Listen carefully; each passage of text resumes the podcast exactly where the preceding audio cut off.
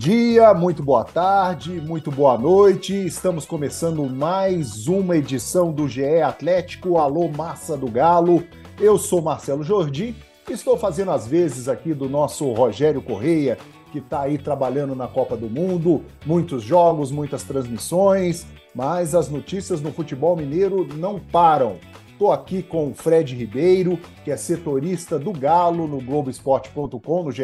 Globo, com o Jaime Júnior e com a Carol Leandro, a voz da torcida do Atlético. Saudações, tudo bem aí, pessoal? Opa, tamo aí. Tudo Olá, ótimo, Jordi. Vamos lá, né? Já temos quase 10 dias aí do anúncio de Eduardo Cudê, novo treinador do Atlético, né? Os jogadores já retornam aos trabalhos, às primeiras atividades, exames da, da pré-temporada agora em dezembro.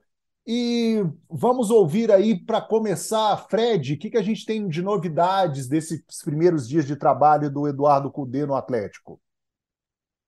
Jordi, na verdade, assim, muitas indefinições, né? O Cudê segue em Buenos Aires, ele está previsto para chegar no fim de semana anterior à representação, que está marcado no dia 14 de dezembro. Que a gente pode adiantar aqui para debater, para o torcedor também, é que o Júnior Alonso deve ser a primeira baixa aí, oficial desse elenco o Krasnodar não topou renovar o empréstimo dele com o Galo. O contrato dele acaba no fim do ano e vai voltar para a Rússia, ainda que ele tenha falado que enquanto houvesse aí o conflito da Rússia com a Ucrânia, ele não voltaria por lá. Pode até ser que ele seja reemprestado para outro clube da Europa. Mas vale lembrar que o campeonato russo, apesar de estar paralisado por conta do inverno e também por, por conta da Copa, o Krasnodar está jogando normalmente, aí jogou a temporada toda, tanto pela Copa da Rússia como pra, pela Liga da Primeira Divisão. Então o Atlético vai perder o Alonso e já não tem o Igor Rabelo aí, a zaga é o assunto mais quente em termos de mercado, ainda que o Atlético não tenha dado nenhuma pista, não tenha anunciado nenhum novo reforço, além do Cudê. Já já a gente entra nesse assunto de mercado, mas eu gostaria de ouvir a opinião da Carol a respeito da chegada do Eduardo Cudê ao Atlético que, que você achou, Carol? Me animou demais o Jordi, porque, primeiramente, olá para todo mundo que está nos escutando, para a massa atleticana, porque eu gosto muito do Cudê, eu gosto muito desse estilo de, de treinador que tem uma, o, o posicionamento como marca forte da, do esquema tático. Vai ter uma variação provável, né, que é o fato de não jogar com pontas, e nós estamos acostumados desde 2013 a ao time jogar bem, melhor quando está com os pontas rápidos. Então essas mudanças que o Cudê traz me anima bastante. O jogo de intensidade é um jogo que a torcida do Galo, de modo geral, costuma valorizar muito, que a gente gosta desse time que está sempre intenso, está sempre buscando a bola, sempre buscando o gol. E o equilíbrio né, que ele desenvolveu, porque durante um tempo ainda tinha um, um probleminha ali de ser muito ofensivo e não dar tantos olhos assim para a defesa. Depois do Inter, o Cudê deu uma equilibrada nisso, o que me deixa muito esperançosa com o trabalho dele. E agora é ver como é que o Galo vai fazer essa gestão do elenco, né? Vai dar essa, essa renovada mesmo que pretende, essa oxigenada no elenco que já foi um elenco que foi um elenco que teve um ano como muito, muito campeão e um outro ano decepcionante. Então, equilibrar isso não precisa fazer uma reformulação completa, mas algumas pecinhas devem mudar e eu estou muito ansiosa pela, pela janela do Galo aí para ver como vai ser essa, essa renovação dentro do Galo, mas principalmente muito esperançosa para 2023. Jaime, alguma coisa a acrescentar? Eu acho que o torcedor do Atlético é, prestou muita atenção no que disse a Carol, e essa questão do Cudê não jogar com pontas né, com dois pontas abertos, que ele joga num 4-1-3-2, ele joga com um volante, com uma linha de três meias e dois atacantes à frente. Por exemplo, Keno e Hulk, né? E, e, quando ele joga com Keno e Hulk, a gente vai ver muito, por exemplo, o Keno e o Hulk mais por dentro, um dos dois saindo para participar da jogada, o, o, claro, o Keno abrindo, mas quem abre mais no esquema do Cudê são os laterais. Ele costuma abrir bastante os laterais, bem em cima da linha, né? Vindo com essa trinca de meias e com os dois atacantes lá na frente. O torcedor do Galo está acostumado a jogar com pontas. A Carol falou de 2013 para cá. É, além disso, eu vou mais além. O Atlético é um time de grandes pontas da sua história. O Atlético é o time de Sérgio Araújo, né, de Edu Lima, o Atlético de Marques, o Atlético né, de, de, grandes pontas, grandes pontas. E, nossa, Sérgio Araújo, né, gente? É, é, Éder Aleixo, pontas extraordinários. Então é da história do Atlético, sabe? É da essência do Galo o jogo com os pontas. Então o torcedor do Atlético vai ver, provavelmente, porque o Cudê jogou nesse formato que eu citei no Inter, no Celta, no Racing, provavelmente ele virá para o Atlético querendo implantar esse sistema de jogo. Então, o torcedor do Atlético vai ter de se adaptar a esse novo jeito. Se o Atlético jogar bem e ganhar os jogos, tudo ok. Mas se os, resultados começarem a, a não acontecer, podem ter certeza, haverá pedido da torcida para poder jogar com os pontos. Vamos ver como é que vai ser. É, para fechar o assunto Cudê, Fred, o novo técnico vai encontrar com alguns conterrâneos, né, conhecidos dele de futebol argentino, né? O Zaratio e o Nacho. O que falar dessa relação aí do Cudê com esses dois jogadores? Ainda tem o Pavon, né? Ainda tem o Pavon também, que é argentino, mas o Cudê tem uma relação muito próxima com o Zaratio. Foram campeões juntos no Racing da Liga Argentina em 2019 e uma curiosidade é que ele até pediu o Nath como reforço aí na época do Inter, e foi uma das turbulências que ele teve com o Rodrigo Caetano, ele queria reforços, entre eles o Nath.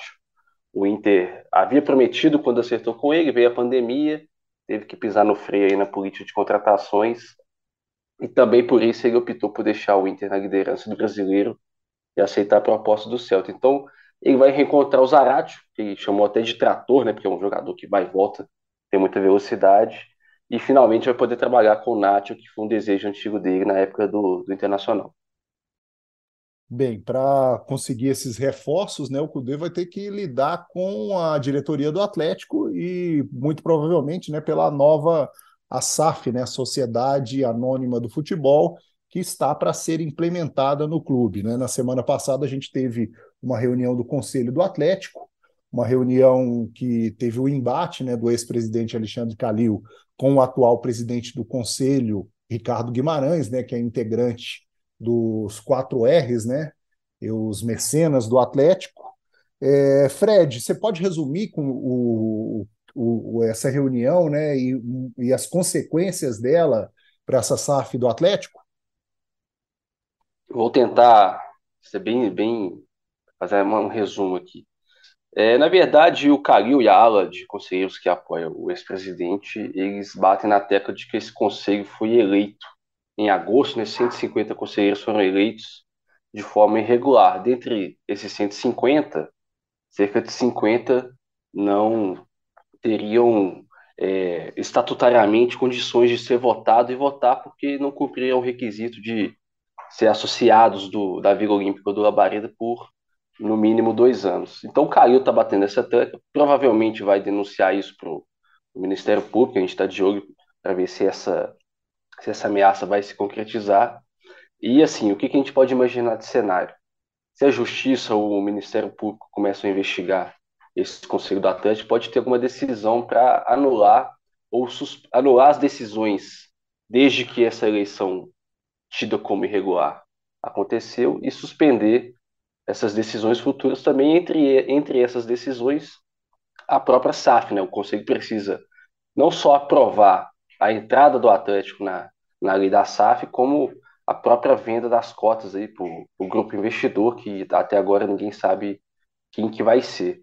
Então, assim, o que a gente pode ter com certeza, o Caio não vai ficar calado, não, não vai ficar em, em silêncio em relação a isso, ele prometeu que vai entrar na justiça mesmo, e, ou, ou no Ministério Público.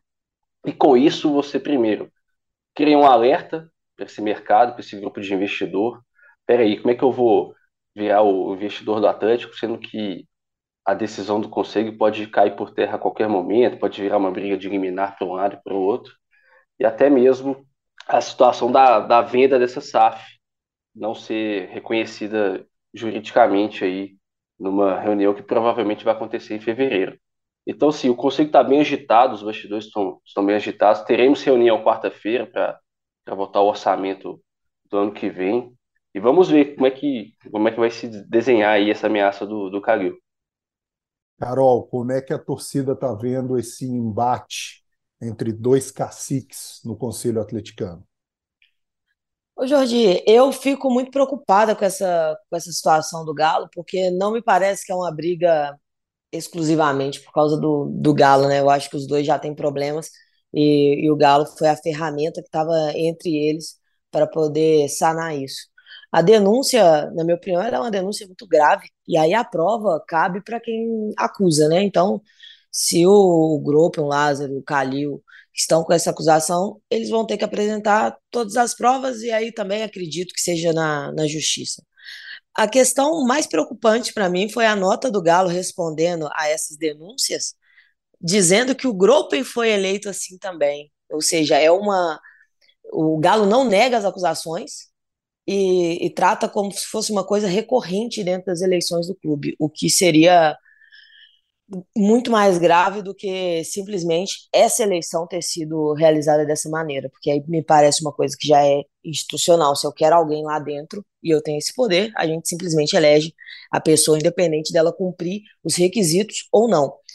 E, e essa bagunça que o Galo está por dentro, digamos assim, é muito é um dos motivos de se fazer tão necessária a SAF, né? Porque é exatamente essa desorganização e essa bagunça que fez a gente chegar no momento de olhar para o futuro e só e pensar que a SAF pode é o único caminho para corrigir isso. Mas é muito, é muito mais importante você organizar o clube antes de entrar a SAF do que você simplesmente jogar um clube desorganizado na mão da SAF, porque como o Fredinho falou, isso vai tirar um valor imenso do, do Galo. E as incertezas, né, nesse, nesse âmbito aí também me preocupa, porque antes era só o futebol. Agora já jogou 90 aí, que pode entrar algum dos bens do Galo. E, e eu acho que isso prejudica o próprio Galo. Em compensação, a dívida que era de 800 milhões em 2015 por aí, ela está em 1,6, deve chegar a isso, né? 1,6, 1,8 bilhões nesse, nesse fim de ano. Então, por ser, por estar nessa situação de dívida alta e a dívida que não para de crescer, a SAF vai virando a prioridade total do Galo mas tem que ser feito com, com muita com muito estudo, com muita certeza do que se está fazendo. Não dá para fazer a torta direita. Então, que eu espero que esse tempo que está demorando a mais, porque para mim a prioridade era a SAF, ela, ela seria votada antes e algumas coisas vão ser feitas antes disso, mas que ela seja feita nos moldes corretos, que seja o melhor para o clube, porque nessa briga toda aí, eu tenho uma gratidão imensa pelo Calil. O Calil, para mim, é o maior presidente da história do Galo. Porém, eu torço pro Galo. Eu não torço nem pro Ricardo Guimarães e nem pro Calil. Então, que seja feito o que for melhor para o Galo. E, na minha opinião, o melhor para o Galo é não incluir os bens na, nessa transformação em SAF, porque é uma coisa que vai ficar, uma coisa que é do clube, e é uma segurança que vai te dar para o resto da, da existência do, do Galo. E também é, essa profissionalização se faz importante exatamente para que problemas pessoais não invadam o Galo como estão invadindo agora. A unanimidade que existia no Galo antes também, na minha opinião, ela não é positiva, porque não se, não se fiscaliza nada né, quando você tem unanimidade. Então, já tivemos denúncia aí de ah, que é, tal orçamento estava errado, mas pô, você votou esse orçamento, você aprovou essas contas e agora vai denunciar que tem, que tem problemas nessas contas. Ah, porque o, o estádio foi votado nas escuras, digamos assim, tá? E aí demorou-se quatro, cinco anos para questionar.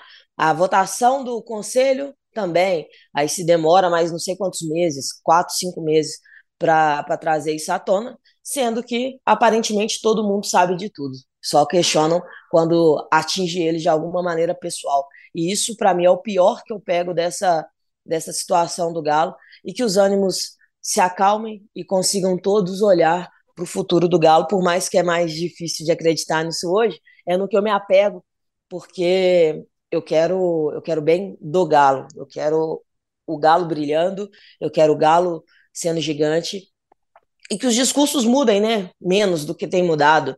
Aí até ano passado era o, estádio era independência financeira do Galo, que ia render não sei quantos milhões por ano, e esse dinheiro ia tirar o Galo do, do patamar de dívidas, jogar o Galo para um, um patamar de grande potência mundial, e agora não, agora já tem que fazer empréstimo para pagar o estádio. O time de 2000, do próximo ano vai ser muito melhor que desse. Aí chega no próximo ano, não, a gente está com dívida, não pode contratar. Então, essas incertezas, essas, esses discursos que vão mudando, passa para a gente uma sensação de insegurança. Então, eu só espero que isso acabe no Galo, seja através da SAF ou seja através de qualquer ação que tomem lá dentro, porque o poder está na mão deles de tomar decisões pelo Galo. E aí que o Galo seja o único beneficiado nessa história toda. Jaime, algo a acrescentar? Ah, eu acho que Calil e Ricardo Guimarães são dois grandes nomes da história do Atlético, dois nomes importantíssimos para a história do Atlético, é, têm que ser muito respeitados, têm essas desavenças. Espero que eles possam, é, diante desses problemas, que eles consigam ter a grandeza, sabe, de, de poder deixar isso talvez de lado, não sei, mas colocar o Atlético em primeiro lugar, para que o Atlético possa seguir a sua vida e que possa conseguir resolver os seus problemas e conquistar os títulos que todos os atleticanos querem, inclusive Calil e Ricardo Guimarães. É, Ricardo Guimarães tem uma mancha na sua história dentro do Atlético, que foi o rebaixamento do Galo quando ele era presidente. Mas é, Ricardo Guimarães foi, foi um presidente importante para a história do Galo porque o, o, o terreno que o Calil pai comprou, o senhor Elias Calil comprou na década de 80, quando ele foi presidente, de 80 a 85, é, é o terreno onde hoje está a cidade do Galo, em Vespasiano.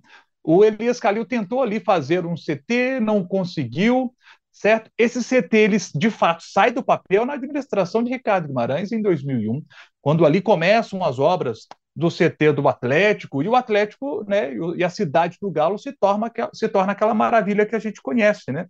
Em 2005, todas as divisões de base do Atlético elas é, são instaladas lá na cidade do Galo. Em 2006, tem o hotel, o Atlético para de ficar perambulando por hotéis particulares, passa a ter o seu próprio hotel. Gente, eu sou de Matozinhos, que é uma cidade que fica a 50 quilômetros de BH. E o primeiro contato com o time profissional na vida foi com o time profissional do Atlético quando foi treinar em Matozinhos em 99 porque a Vila Olímpica teve aquele processo, lembra do Vila Aquapark? Aí a, a, Vila Olímpica, o Atlético passou a não ter o campo lá para treinar, aí tinha que treinar, às vezes, nesse CT do Atlético, que hoje é a cidade do Galo, que tinha lá o campo, mas não tinha vestiário, então os caras tinham que trocar de roupa na Vila Olímpica e ir para lá. Quando não era isso, ia para campos como o campo do Botafogo de Matozinhos, onde eu vi o Atlético pela primeira vez. Isso em 99. E aí, quando o Ricardo Guimarães assume em 2001, ele promove toda essa, essa mudança né, é, estrutural do Atlético, em 2010 foi eleito melhor CT do Brasil. Então, assim, Ricardo Guimarães é sim um nome importante do Galo. É, o, o Calil, vocês vão se lembrar, o, o, o Calil, quando ele assume o Atlético, em 2008, é, o Nélio Brant, é, aliás, o Ziza Valadares, perdão, o Ziza Valadares, ele tinha renunciado ao cargo, o Atlético fica ali quase dois meses sem presidente, o Calil assume o Atlético, ele ganha as eleições, ele assume o Galo, né? É, e aí o, o, começa ali o, o Calil a estudar o Galo. 19 mil, na, 19 mil reais na conta. 3 milhões de reais em cheques predatados. Eram mais de mil cheques voando aí pela praça sem fundos. É, quatro meses de salário atrasado, sabe? Foi, foi esse cenário aterrorizante que o Calil encontrou pela frente. E ele se cercou de pessoas competentes como Adriana Branco, Adriana, preto e branco, como a gente costuma chamá-la, extraordinária Adriana, Adriana, uma pessoa fantástica, porque naquele momento o Atlético precisou, precisou demitir 200 pessoas, tinha que enxugar a máquina. Acabou com o futsal, que era.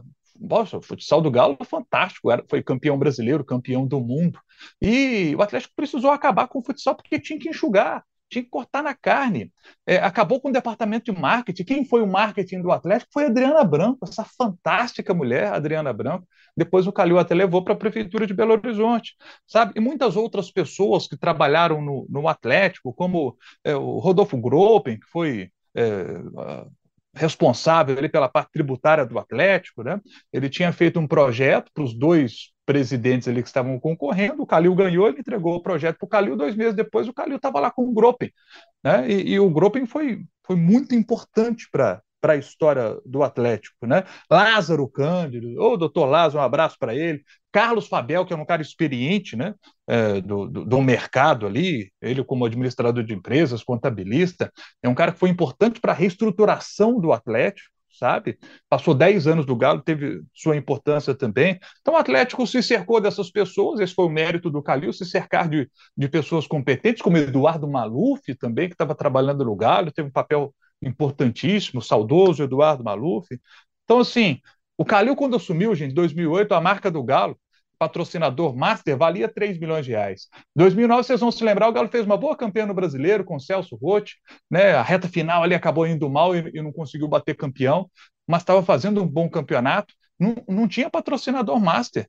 Patrocinador master de 2008 era 3 milhões, de 2009 o Calil queria mais, o patrocinador não aceitou, o, Galo, o Calil queria 9 milhões, queria triplicar o valor. O patrocinador não aceitou, mas o Calil entendeu o seguinte: preciso valorizar a marca do Galo.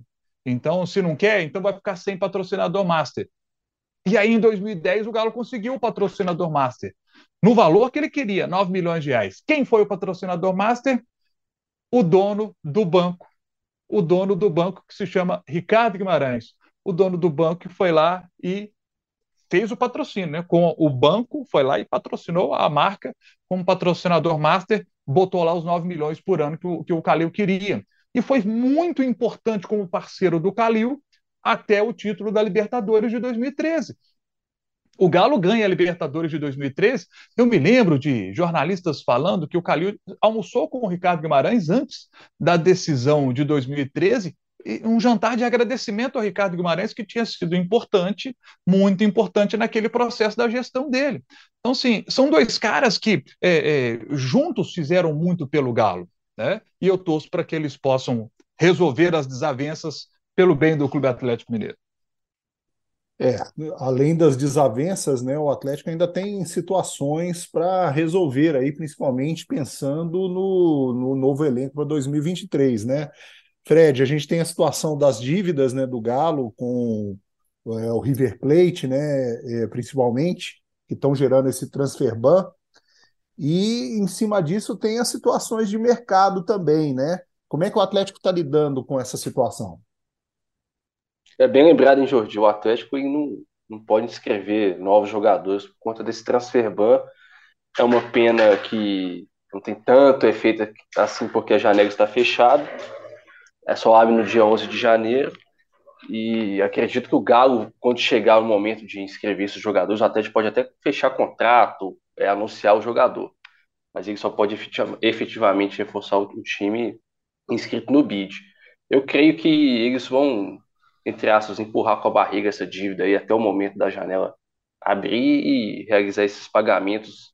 Na nossa apuração, são 2 milhões de dólares abertos aí, tanto com o River pelo Nath Fernandes quanto com o Seviga pelo, pelo Arana.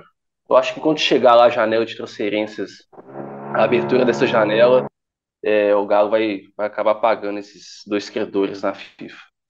Bem, é, semana passada o, o, presidente do conselho, Ricardo Guimarães, né, é, revelou em entrevista a Itatiaia que o Atlético descartou o nome do Rodinei, né, ex-lateral do Flamengo, que estava sendo pretendido nos bastidores. Né, essa é uma das situações de mercado tem a situação do Paulinho, ex-Vasco, que está no futebol alemão, né, que pode retornar. E como você comentou no início, né, o Atlético já está pensando em zagueiro, Fred. É, comenta para a gente essas situações. É, o Paulinho até creio que realmente é um nome engatilhado aí, acho que as partes não podem falar, porque não está ainda no período do, do Paulinho assinar esse pré-contrato, o Bayer Leverkusen poderia dizer que, que o Atlético anunciou o jogador, enfim, mas acredito que em janeiro o Atlético e o Paulinho vão assinar mesmo, com a possibilidade até do Atlético repetir o que fez com o Otávio e o Bordeaux, né? tentar compor aí com o Bayer Leverkusen algum acordo. Olha, vocês vão perder o jogador de graça em julho. Vocês não querem emprestar aí para a gente de uma vez? A gente paga uma taxa. Pode ser que aconteça isso. Acho que muito provavelmente o Atlético vai fazer isso. Aí depende do, dos alemães aceitarem ou não. O Alonso já tinha comentado que não deve ficar realmente. Eu não sei nem se haveria uma disposição do Alonso em continuar, porque ele não fez uma boa temporada e foi contratado por quase 50 milhões de reais. É, acho que ele vai querer realmente jogar em outra equipe, nem que seja emprestado para um outro time sem ser o Krasnodar. O Galo vai atrás de um, de um zagueiro, o Igor Rabelo está lesionado. Acredito também que eles vão monitorar algum lateral esquerdo no mercado, porque o Arana também está lesionado, uma lesão até mais grave, né? A gente está esperando o Arana voltar a jogar no meio do segundo semestre eu duvido muito que o Cudê vai querer trabalhar só com o Dodô e o Rubens, que é lateral, mas é meia também. Eu acho que é, que é mais isso, assim. Acho vai depender muito do que, que o que, que o Cudê vai, vai analisar desse elenco, o que, que vai pedir.